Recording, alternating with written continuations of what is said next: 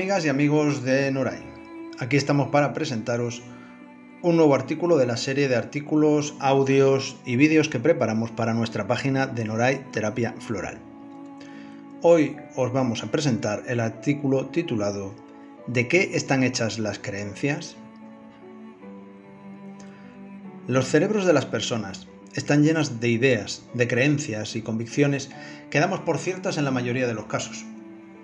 Una creencia suele ser un conjunto de pensamientos con un significado mental, emocional, moral, ético, religioso, político o de otros tipos que se configuran a nivel neurológico como engramas, que son el soporte neuroquímico del pensamiento y la creencia. Estos engramas o conjuntos de neuronas se fortalecen a medida que se utilizan, hasta que llega el momento en que funcionan de manera automática e inconsciente, por lo que la persona no se da cuenta de que están activos, filtrando la percepción de la realidad y mediatizando el procesamiento de la información, de modo que nuevas creencias se pueden y se suelen crear y desarrollar en base a las antiguas, es decir, a las creencias previas, lo que perpetúa ciertas maneras de percibir, pensar y sentir. Pero, ¿para qué sirven las creencias? ¿Qué función cumplen? ¿Hay creencias ciertas e inciertas?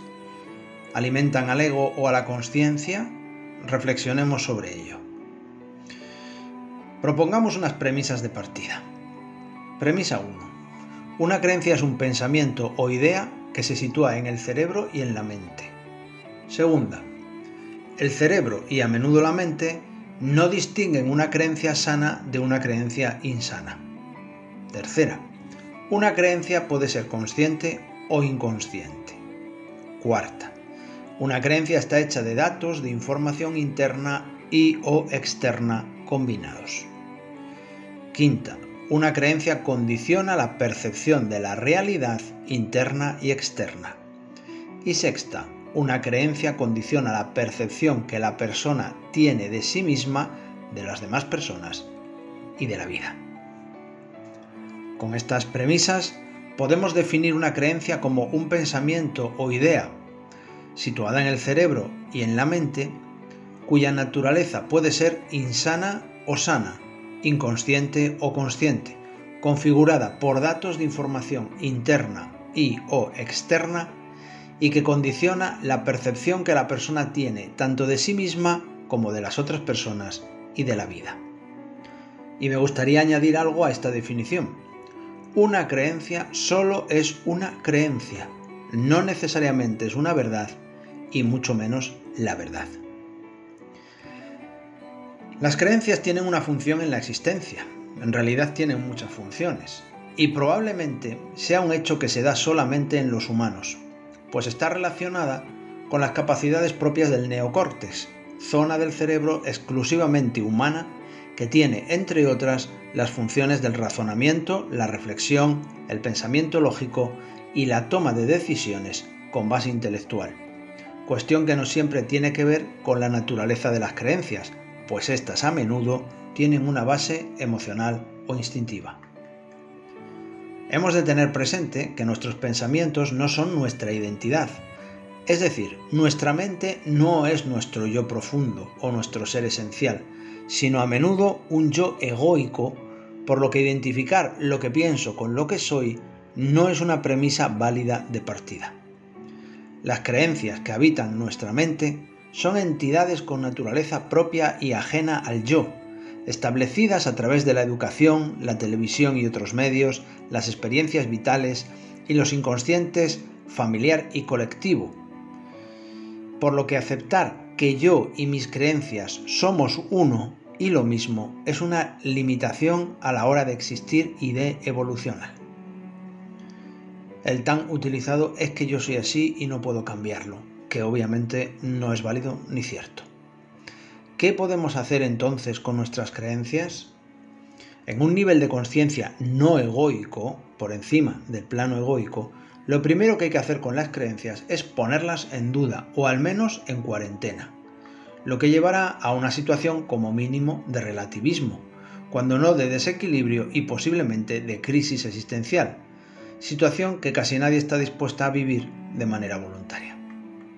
Sin embargo, Si somos capaces de mantener una postura de metaposición ante la duda, descubriremos que aquello que parecía absoluto se convierte en relativo y accedemos de este modo al pensamiento relativista, fundamental para la evolución en niveles de conciencia que trascienden lo egoico prepersonal. Entramos entonces en niveles en los que el ego deja de ser el amo para compartir territorio con la conciencia. Las creencias pueden considerarse escalones en los que apoyarse para seguir avanzando en la vida, tanto en lo externo como en lo interno.